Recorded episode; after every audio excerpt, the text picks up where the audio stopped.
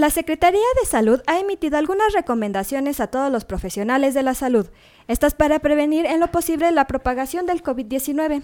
En este episodio te compartiremos algunos puntos para que tomes todas las medidas necesarias y así evitar contagios y propagación del virus. ¡Comenzamos!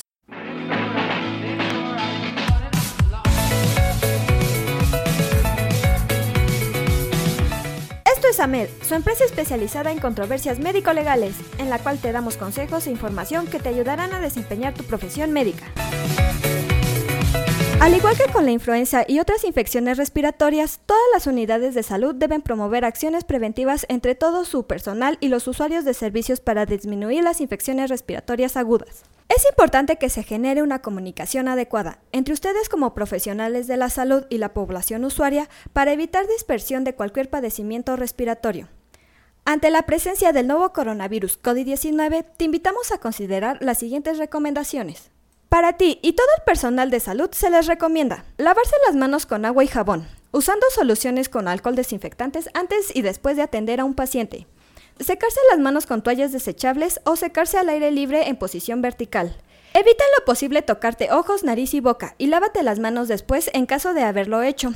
Usa cubrebocas únicamente si atiendes a pacientes con infecciones respiratorias, tapando boca y nariz completamente. En caso de ser posible, utiliza lentes para protegerte tus ojos. Tienen el bote de residuos peligrosos biológicos infecciosos RPBI todos los materiales desechables que utilices con cada paciente, como abatelenguas, hisopos, gasas y guantes. No olvides esterilizar todo tu instrumental médico así como mantener limpias todas tus áreas de trabajo. Procura estar vacunado contra la influenza. Ahora bien, en caso de las unidades de salud se recomienda verificar la disponibilidad de insumos para la atención de pacientes, incluidos los equipos de protección personal. Contar con los materiales necesarios para la limpieza adecuada de la misma, como son jabón, cloro, escobas, trapeadores, jaladores, papel higiénico, toallas desechables, etc. Debes evitar el material reutilizable. Si se usa, se debe descontaminar y desinfectar de acuerdo a las instrucciones que dicta el fabricante. El material desechable se debe tirar en el cuarto del paciente de acuerdo con los estándares RPBI. Hay que lavar con agua, jabón y cloro todas las superficies como paredes, pisos, puertas, manijas, barandales, llaves de lavabo, sanitarios, teléfonos, cortinas correrizas, mobiliario médico y mobiliario en general. Procura colocar bolsas de plástico dentro de todos los botes para la basura y eliminar estas haciéndoles un nudo. Permite la ventilación y entrada de rayos de sol a tu consultorio, salas de espera, sanitarios, aulas de uso múltiples y otros entornos físicos de la unidad. Define una ruta para la atención del personal que acude con síntomas respiratorios, mismas que deberán ser señaladas desde la entrada de la unidad. De ser posible, asigna una habitación aislada para todos los pacientes que ingresen con casos sospechosos de COVID-19 en caso de no ser posible, se les recomienda realizar aislamiento de corte con separación de las personas por lo menos de un metro. Verificar la implementación de las medidas necesarias en el área de atención, al menos una vez por turno por parte del personal de epidemiología. Asimismo, deberás contactar inmediatamente al área de control de infecciones de tu institución, en caso de presentar cualquiera de los síntomas de definición de casos sospechosos de COVID-19. Una parte importante es crear conciencia de prevención en tus pacientes, recomendándoles que antes de salir de la unidad se laven las manos con agua y con jabón y las sequen con una toalla desechable o dejen secar en forma vertical.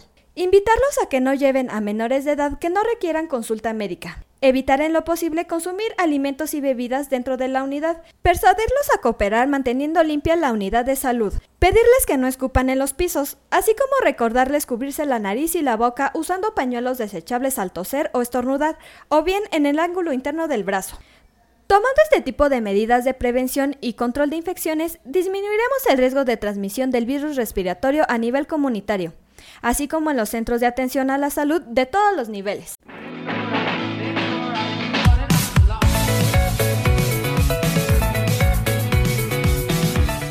Aquí terminamos nuestro episodio de hoy. Espero que te haya sido de gran utilidad. Te invito a que no te pierdas nuestros próximos episodios y la forma de no perdértelos es suscribiéndote a nuestro podcast desde tu aplicación preferida.